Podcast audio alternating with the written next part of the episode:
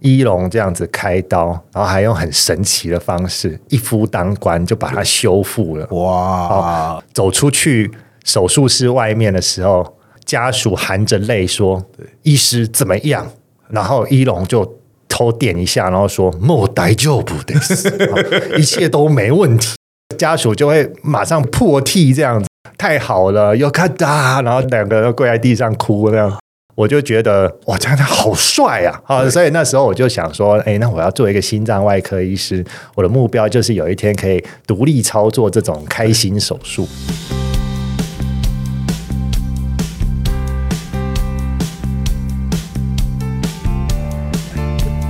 一谈就赢，Do the right thing。大家好，我是 Alex 郑志豪，欢迎收听《一谈就赢》。我们希望透过这个 Podcast 频道，让大家对谈判有更多的认识，进而能透过运用谈判解决生活中的大小问题。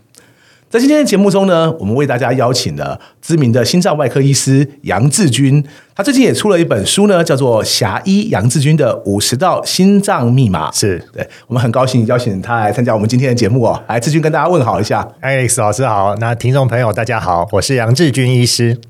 志军啊，最近出了这本书嘛，对然后哇，图文并茂 啊，哇，谢谢谢谢， 花了一番心血，我们对对看从得出来二零一八写到二零二二年年底正式出版嘛，所以搞了嗯五年的时间。真的哇，花了那么久的时间啊，对对对对，为为为什么花那么久的时间？我很好奇。呃，不太容易啦，因为中间还有中断过，呃，既要又要还要对，既要这个涵盖心脏血管百分之九十九的疾病，对，然后又要呃写的清楚易懂，然后一般人还有兴趣继续看下去是啊，不然你就写的很像教科书、对啊卫教对啊文章，嗯都没有人要看。对，还要用活泼、轻松易懂的语言，还要配上图案，对啊，我看你在里哦面还有为大家示范那个怎么做操，是 不是？对对，没有 错，没有错。所以对写到一半真的是写不太下去，哎，哦，这个实在是很不容易啊！很多人到心脏外科就直觉的想说，心脏外科就动刀嘛，对不对？嘛？好像一龙啊，好像就是要最后一线啊， 性命垂危了才要找上我们。不知道我这样的认知认知对不对？在以往就会觉得说，外科医生他反正喜欢动刀嘛，你对本人也是如此嘛，对，很少人会想要说，那我想要写一本书给大家对来介绍一下我这一科的一些大家应该了解的知识。没有所以你错一开始为什么会起心动念，呃，想要写这本书呢？哦，这个问题很好哦。那其实我们现在呃，心脏外科跟心脏内科，很多人问说外科跟内科有什么区别？对，其实那是医生的事情呢、嗯对就是到治疗的手段不一样而已。对，其实我们的病人族群很像，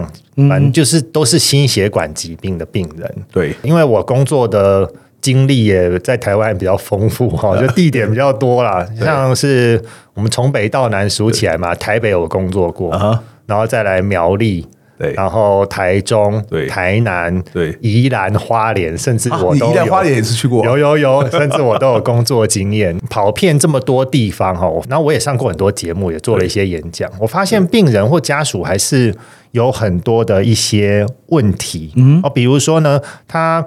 对于你的讲解的内容，对嗯治疗的建议，他一知半解，因为他非专业嘛，对或者是我们给的这个选项很多，对他很难做决定。呃，以前医生说什么就什么嘛，是啊很权是威。啊现在都强调要叫做 SDM，、嗯翻成中文就是医病共识，呃，选出最佳方案。嗯那问题是选项太多，他没办法他选。最后知道问说，哎，医生，那你觉得哪个比较好？对对对，然后你跟他讲哪个比较好，对他又是有一些疑惑的。对不妨告诉大家，其实有一些他没有受到现在最主流，或是这对这个疾病最好的治疗的方式对之后，产生一些问题的患者，对患者他就会开始对医生有怀疑，对我们的事情、讲的事情有怀疑。对那这些怀疑其实不冲着我个人来的，医师在门诊，像我哥是心脏内科医师。嗯那一诊都三四百人，两三百人这对样啊子，对啊四百人太夸张了。不过超过两百很常见。对哦，那医生能解释的时间很短，那医生也没有受过专业的沟通表达训练。哦我们在医学院的时候并没有没有这种训练，我们的训练就是我们为病人选出最好的治疗方案。当时没有训练啊，怎么怎么样从开始看诊的？你说那看诊的，话，就直接解释啊，直接就医疗上的方式解释啊。对那病人他听不懂，他他就会怀疑。是啊是啊，呃呛一点的，就说那你找别人，然后类似像这样。那其实病人不是针对那个医生，也也不是不信任他提供的方式，可能对他就是不懂。对，真的对他不懂，他就会害怕。讲一个秘密好了，嗯对，因为现在医疗也不好混。啊，好是这，样，嗯我们在医院有健保点值，有自费的项目，对哦，等等，医生也是要赚钱养 家。哦，我相信百分之九十的医师都是好人，对但是不免有些医师他可能没有跟上最新的治疗的现况，嗯哼，或者是他因为种种成本或是呃利益方面的考医量院也会对他要求啊，我听医院说会对他要求，所以对他的确有可能给出一个治疗方案或检查的方案，嗯是呃没有对症下药，或者是说不是最好的，或是患者他没有听到有其他选择。对，我觉得这些东西好像一个黑盒子一样。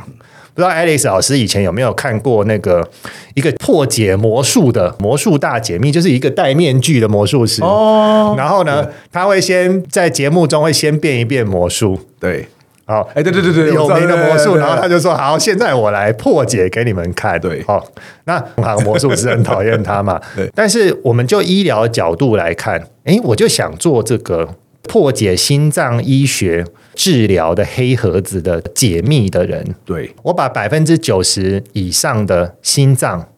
哦血管，甚至呢治疗前的保养、治疗后该怎么样对吃药的一些东西，全部写在书里面对，而且用的是一般读者他他可以比较好吸收的方式。我希望可以达到一个效果，就是。病人手上有一本这样的书，他当他有问题想要寻求医疗协助的时候，他可以针对他的问题去翻翻我们的书，对嗯那找到对应的章节，那就有一个粗浅的了解，从我该做什么检查，我有什么大概的治疗的选项。他去跟医生讨论的时候，就有一个很好的对焦。某医师那看过这本书，先对我的状况先做了一番了解，我们会有一个更好的讨论。哦因为我们医生也很讨厌说病人说，诶，可是我网络上看什么什么，哎，我正想要问你，应该讲说不止我，我相信很多人都这样。我一有一个症状，我就先去网络上搜一寻定看先怎么样， Google 一下嘛，对对对好先 Google 一下我该做什么嘛，或对是先到处问问看嘛。医师告诉我什么，我可能先不决定。医生告诉我说，哦，比如静脉曲张，你这个很严重，就是要血管抽掉，还是要做镭射？我再回家讨论看看。他回家就到处问人嘛，对或是再问问其他医生，但对方可能他只要问到他的，例如说他一个亲戚，可亲戚不懂，不懂这个患者他也很可怜。没有专业的知识去判断他问到的东西或他 Google 到的东西品质是好的坏的，对，因为那 Google 出来很多不同的说法，，对，所以我这一本书又希望扮演一本好像旅游指南这种角色，哦然后我就是那一个打开心脏医学啊血管医学的对黑盒子的角色。好、啊那你你有这一本指南，那你就很快的可以去对应到你的一些症状，该做什么检查，呃一检查出来有什么病，大概治疗的方向有哪些对？哦，那它都是更新到我们成书当下二零二二的最新的了解呃一些治疗的标准，甚至你可以上网去查更进阶的资料。对。因为我们书也只有三百页，我当初其实把它写成上下集， 哦、然后大概有它二十二十几万字哈、对然后出版社跟我说不能这样干啊、 哦那个书我也卖不出去。 不不，可以换一个书名再出下一对集， 对对对，那所以我们把它做了很多的浓缩，所以我不敢说所有东西我都全部包在里面，对但是它是一个很好的入门。嗯你从一个普通人什么都不懂，对那你要先入门，针对你的症状，针对你亲友的症状，你想要先入门，那你有一个树干，你查到什么资料，诶，是跟这个书的主干相符的，其实你可以补充上去。我自己就是这样子利用这本书。嗯对那我们里面的排版也做得很不错，嗯哦，上下左右都有一些空白。我自己的那一本，我就剪了很多对最新的研究的资料，然以后及把它贴上去。哎相对应的章节把它贴上去，然后了补解补充新的资料上哦，去。原来那个什么，原来那个上下的空白是用为了这个用哎，的，没有错，哎哎，呀像一本你的课本，一本你的旅游书一样。哇，很棒。对，我觉得真的很重要哎。包括对我自己哦，虽然我都有定期的健康检查，所以是我知道我的我心血管应该还好了，但是对我家族有所谓的心脏病史，嗯，我有时候不时会偶尔、左胸会稍微像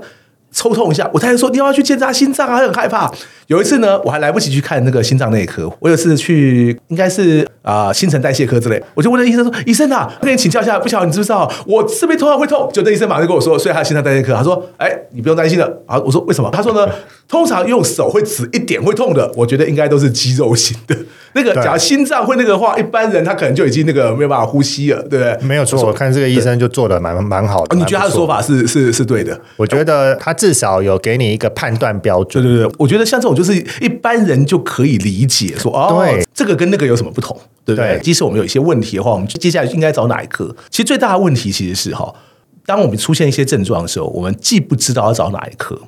那万一对我们找错科的时候呢？对因为医生也都很忙哦，就像你刚刚说的，一天可能两两三百，起码一整而两且三百。医对师现在不喜欢说斩钉截铁的话，对老师碰到那一位医师就很不错，他有告诉你一个比较清晰的辨别。他讲得很很有多道医理师，啊，大部分对啊的医师出口就是啊，这个可能的原因很多。对对哦对对我们对帮你排一些检查，下礼拜再对对对来。哇，这个这个哦越听他就越不飒飒哈，对对病人其实会很担心。尤其越大医院，就是搞不好排一个检查又是一个月之后，哎那万一真的是一些急性的东西，那是要怎么办呢、对我觉得对民众来讲，真的是有这样一本书，我觉得对他们来讲应该是会有很大的帮助应。该是蛮好用的，对哎对蛮对好对用对的，，当医生到现在已经十几年了嘛，对不对？对，超过十五年。你当初为什么会选择心脏外科？当初选择心脏外科跟呃当兵的时候有关系。那时候我们当海军嘛，嗯海军医官。那医官就是最小的官，但他还是官，在我们的船。然后他有一个任务叫东北征收，一出去就要九天呢。我那你除了晕跟吐之 外，其实医官的好处就是他不用对跟其他的海兵、士兵他们一起值更，嗯哦，他就只要待在你的医务室就好了。对甚至呢，官厅有一些休息时间。其实我吐着吐着也就习惯 了，所以在下一次的任务的时候，我就想说，对嗯哎。我这么长的时间我要干嘛？因为你上去哈出船大部分都是演习啦，对或是有一些侦察任务。对那你的通讯系统基本上是被封闭的，手机也要没收。哦，手机也要没收，手机也要没收起来。对，所以我就带那个 DVD 嗯机器哦，然后上去看。现在最红的都是韩剧嘛，《浪漫医师金师傅》哎啊对对嘛。对我们那时候最红的是日剧，叫《一龙》哦，哦，一龙》的漫画我也看了，然后 DVD 我呃三部我也全部看了。啊哦，那那时候觉得哇，这样好赞，什么好赞呢？呃，有一个人性命垂危，对其他人都没有办法了。对，然后一龙这样子开刀，然后还用很神奇的方式，一夫当关就把它修复了。哇，走出去手术室外面的时候，家属含着泪说：“医师怎么样？”然后一龙就偷点一下，然后说：“莫待就不得，哦一切都没问题。”家属就会马上破涕，这样子太好了，又看哒，然后两个人都跪在地上哭那样。我就觉得哇，这样他好帅啊！啊，所以那时候我就想说，哎、那我要做一个心脏外科医师，我的目标就是有一天可以独立操作这种开心手术。哇，原来一龙对你的影响这么大、哎，。对对对对，所以电视不要看太多，就是这样。，所以小孩子要看电视的时候要慎选啊要慎 选，要慎选。对，那么呃，在今天节目的最后哈，我们来请教你一下，就像你刚刚一开始提到的，就是对跟病人之间的沟通会没有错一些。不是哪一方的问题，既不是医生的问题，也不是病人的问题，对而是单纯中间医病沟通可能会有一些障碍。你对自己有没有遇过类似这样的例子？有呃，其实我们可以分为，就是说他接受治疗前跟接受治疗后，对我们来讲就是开刀前、开刀后嘛。对，开刀前就是一个信任度的问题，是还有他把他的病交给你治疗，或者把他交给你治疗，因为我们对知道我们传统就是做心脏手术，嗯，现在有很多其他的血管手术，对嗯对手脚的血管手术，不管这个手术是大是小，是健保的，或是甚至现在有一些自费的部分，对，我们以前都会觉得他是一个信任感，他不信任我，然后因为我菜，嗯哦，那所以呢，呃，他最后不会让我治疗，对，哦，我觉得这个是当初出道自己当主治医师的时候最大的困难，对，哦，因为我们去跟老师的诊，或我们当总医师、嗯对去带那个主任的门诊，或是观看或观摩对，嗯老师跟主任解释病情，哎、都好顺利呢。哎你这个 DJ 爱开刀嘿哦，你这个要开刀对，DJ 膜啊派去，你这个瓣膜坏了，DJ 会跟台里爱开刀，哎、病人就 OK 了嗯 OK 哦了然后没甚有遇至过病不行的人是来拜托老师做啊开刀的。对对对但是当我们自己当主治医师的时候，你没有名气，你也不是百大名医，他对你这个品牌、对你这个医师的形象没有天生的信任感，要把这么大一个手术交给你治疗，他本来就会害怕。所以关键是信任感。对我最早觉得沟通的关键在治疗前是所谓的信任感，所以我那时候以为那没关系嘛，反正这是过程嘛，只要呢我老一点哈，啊对对对呃、有名气了应该就会之后 OK 了。或是那时候我会想说，那我把我自己弄起来，看起来老一 点，所以留个胡子啊，哦，绑个领带这样子，看起来对会不会老一点？呃，像最早的时候，我就遇过一个阿嬷，那阿嬷血管塞住，嗯，通不了，所以呃需要开刀。哎，那我们跟他解释，解释的很详细哦。我本来以为，呃，我们做更好的准备，对嗯有更多的资料，哎、病人就会相信了。所以见得啊那时候我还去学简报哦，嗯然后做了很漂亮的 slide，然后这样子分析怎么样呢、用那个 iPad 电脑这样子一页一页划给对方看哦。嗯可是他家属跟那个阿嬷就说：“杨医师，你呢的解释呢，还有你的投影片，这样跟我们解说，真的是非常谢谢你，因为这个是我。”辗转看那么多医生，听得最懂的一次，好了解的最透彻的一次对。不过要决定，我们还要跟更多兄弟姐妹讨论一下，我们下一次再告诉你答案。好嗯对，我们要怎么做？哎，结果他就没有来哼，，就没有来了。哎这种情形，它不是一个孤立，它它就好几个人都是这样子。对，我一开始觉得是只要能解释的更清楚，嗯或者是我只要能够看起来更成熟，哦其实不见得哎、哎这样子看上是就会什么样的的病患了。沟通是一个基本要项嘛，我们就讲没错沟通这个部分好了。那例如说，你跟你太太沟通，难不成你只要沟通很清楚，对方就会接受嘛？一定对不是嘛，对不对？对，对因为我们我们讲的难听一点哦，对就是这很像销售人员在 close 他的 deal，对或者是很像一个技术开发者，你要 close 你的服务的 deal 或者你的产品的 deal，呃，我们面临一样的问题。就是把原因归到哦，就是可能我经验不足，或是可能我解释的不够清楚，嗯对等等等等。我觉得，例如说你刚刚提到信任感，我是很认同信任感的。可是举个例来讲，尤其我们再回到今天医生跟病患的角色，对，信任感来自于什么？有的时候来自于专业，对有的时候可能来自于亲切。是这两件事情呢，不要说是不是医生的，对医生来讲，我觉得只有更困难，不会更简单。但是呢，任何各行各业都会有这个问题，说我要让你信任我。对有时候我亲切你，亲切一点就会信任我，因为我对你好嘛。对可有时候我专业一点才信任我，可很多人很难拿捏是什么？你知道，就是专业的时候，我我想表现我专业，可听起来就对方而言，对受众而言，他感觉上就可能太过冷漠，因为专业嘛。没错可是亲切有热度，啊他就觉得说，哦，你讲话我听得很顺耳，但是给你不知道开刀你的实力怎么哎样实力怎么样？可是哎实力这东西呢，哎，这没有办法的。哦而且尤其你是外科医生，总不能说我现场开一个给你看，那不可能嘛，对对不对？那么我是教谈判的，你也不会说，哎，你告诉我实力怎么样，我现场谈给你看。呃，我说、这这这，你你相信就相信，不相信相信就不相信，没有错我我们没有办法、所以你会怎么去权衡这东西？就是说，我相信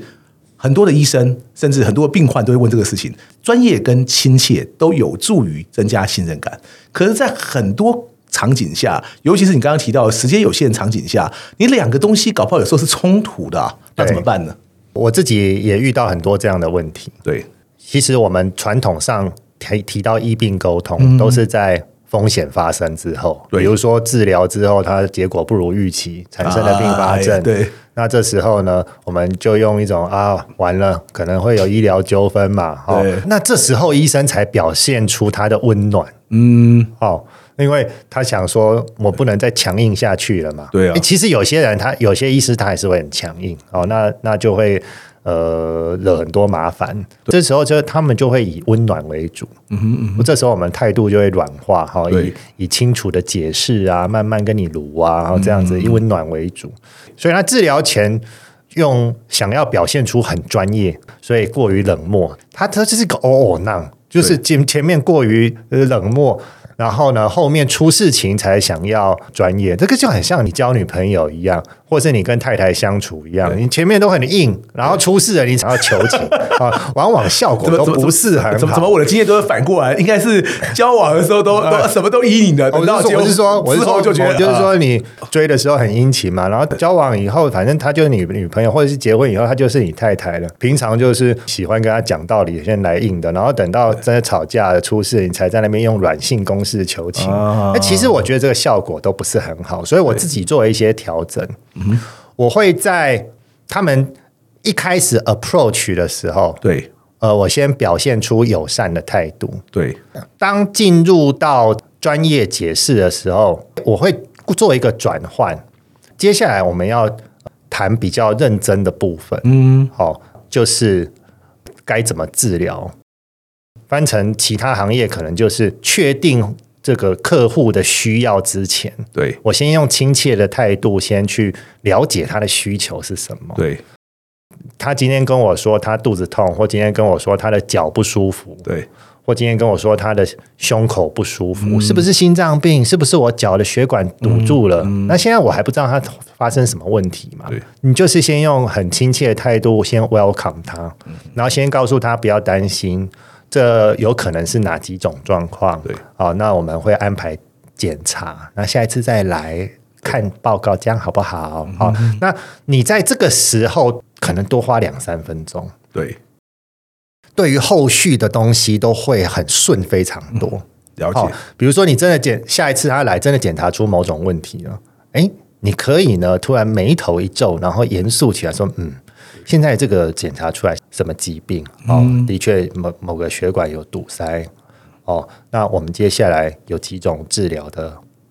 方式。对这时候呢，你的声音压低，你的眉头微皱，表现的 serious 严肃一点，他也会把第二次的门诊对当做是一看报告以及呢决定方式的一个会谈，嗯所以他也会严肃起来。对呃面对这件事情，认真啊应该这样嗯认真起来面对这件事情。那这时候你的这个态度就会跟前一次会有会有一个反差、嗯哦，他会了解到这是一个呃 serious 的状况，嗯他就会比较容易去接受你提供的建议。了解哦，之后因为有些不是我们治疗的问题。对有些是真的呃并发症有一定的几率，或者是疾病太严重，我们任何病应该都会这样对子嘛，，或者是特别我们这一科，对哦，你说心脏血管外科哦，那血管堵住啦、肢体缺血啦，或是心心脏衰竭，这个本来就有一定的并发症发生的几率，哦，那风险本来就高。当事件产生的时候，对患者比较跟家属他比较能接受，当然他心情还是会不好，但是他比较能够接受你跟他的解释。今天非常谢谢志勋哈，下一期我们再来跟他聊聊他对一谈就赢谈判呢有什么样的看法。一谈就赢，希望能让大家都更了解谈判，也祝大家心脏都能健康哈。感谢大家今天的收听，我是 Alex，我们下次见，拜拜拜。拜